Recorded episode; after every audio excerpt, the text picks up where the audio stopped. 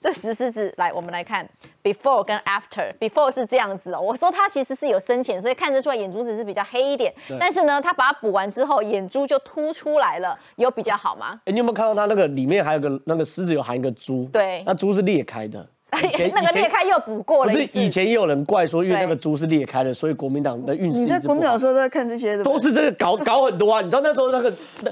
因为国民党从二零一四年选举就选输嘛，一六年又输，所以我们一八年又选好。对，一八年选好。这个是他的功劳，要当砍头赛啊。一八年选好，然后二零二零年又输。然后呢，那时候那个珠子，珠子，我就在国民党里面，他就说，因为对面开了一个泰国庙，然后泰国庙里面拜象神，然后象神跟狮子有对 对克，所以狮子的珠子就裂掉，然后裂掉，然后然后呢，有人这样提嘛，就还真的去把它补起来，补起来运势没有比较好啊。然后呢，还有没有干嘛？说，因为我们后院有有养乌龟。然后乌龟死掉，就说风水不好，然后都叫大家好好去照顾乌龟。然后还有那个鲤鱼跳出来死掉，龙鱼龙鱼对龙鱼嘛，然后说风水不好。然后现在又过来说有眼无珠石狮子，不是国民党问题，不是在于那个狮子嘛？还有你少讲一个，就是门口进去的那个石碑。哦，对对，还有石碑裂开那个石碑，有怀领袖的石头下面的木基座裂掉了，裂掉。各种东西过，其实包括那一个手扶梯都是问题耶，说是什么人的舌头啊，然后门口口啊口舌。直接飞很多。朱朱立伦就讲两件事，一个是亲美嘛，另外是共军不要再来了嘛，就这两件事情嘛。就是国民党问题是路线的问题，跟那个风水真的没有关系。可是我觉得荒唐是什么东西？就是一个人不顺的时候，就一定会有人谈到风水这件事。可是对我来说，我我认为很荒唐的部分是党中央这样很认真去处理这件事情。我认为这才是荒唐部分，就是你应该去处理你的国民党的两岸论述，你应该处理你对美关系，你应该处理国民党的路线之争。就他们把处理石狮子眼睛的精力的十分之一去拿去处理路线之争。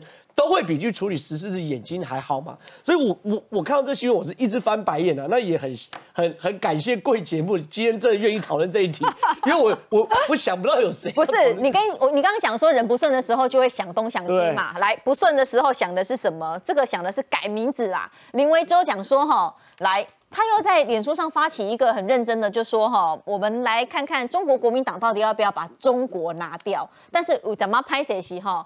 国民党有人注册了，所以如果他把中华拿掉之后，只剩下国民党被别人抢走了。呃，但是林维洲这个策略是正确，因为我之之前江启上任的时候，我就说江启做三件事就可以，呃，就可以脱离轻中。第一个废九二共识，第二个。废掉黄复兴党部，第三个把中国国民党的“中国”这两个字拿掉，因为其实这个倡议从二零一六年我们输的时候就已经。前面两个有点难，第三个我觉得对江启臣来讲也是难的。都很简单，对他来说就是存乎一心，因为这两这些东西都不用经过党代表大会哦，都是主席下来，然后中常会通过就通过了。你讲不是国民党啊，你讲就简单呢，说不是你巧心觉得很难啊？中国国民党的中国要不要拿掉？我觉得一个政党党的名字还是要交由政党党内民主去决定啦。我觉得这是一个很基本的一个概念。我倒不认同说哦，江启臣他自己觉得是怎样啊？我们要改成 Hello Kitty 党，他就直接改嘛？这样我觉得也不是很妥。对啊，改了 Hello Kitty 党就会像 Hello Kitty 一样可爱吗？不会啊，因为但是我要讲哦，我对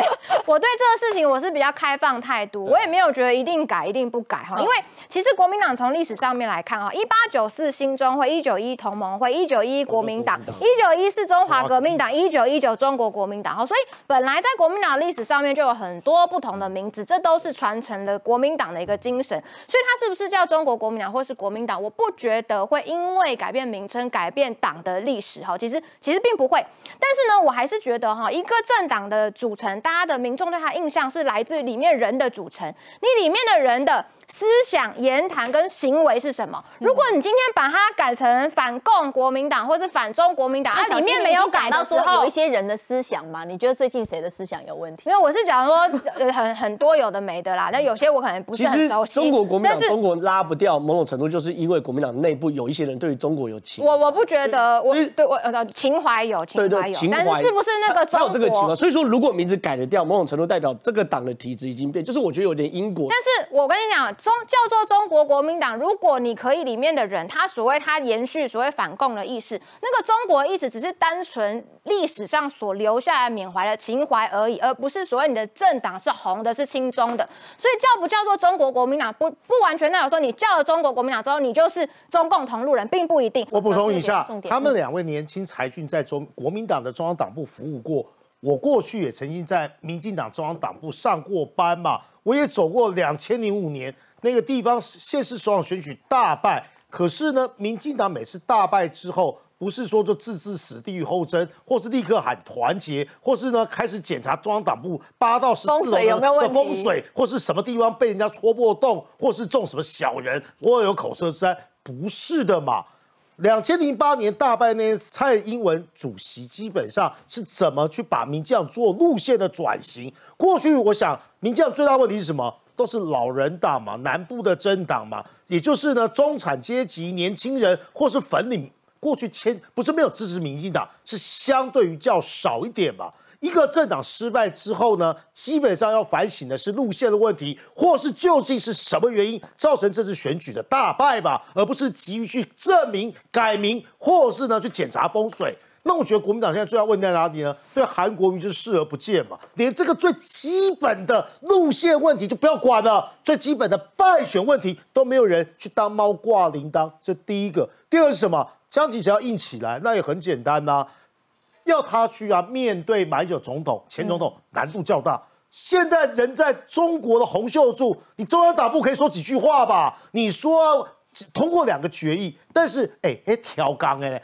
今天是中呃十月十号是啊中华民国国庆，洪秀柱呢十月九号就跟你飞杭州，请问呢这不是配合中国的大外宣？啊？党部我刚才遇到一个党务的主管，他只用一句话就把这议题带过了，他说啊我们党中央他不支持个人是不是？他就说党党党中央又不知情，然后呢，我们尊重他个人。他怎么会不知情？我们大家都知情了，党中央他说还不知情。事前也没报备，等人嗯要去的时候呢，差不多讯息的来源跟管道跟我都差不多。那我觉得你这样说法比较好吗？代表你失能吧？连你的前主席要去这么重要的场合，而且时机啊都不一的状况之下，我觉得江启臣要硬起来方法就很简单，你适当的必须要处理一些啊党员的某些呢对党会做伤害的事情，或者是要祭出一些党纪嘛？什么意思呢？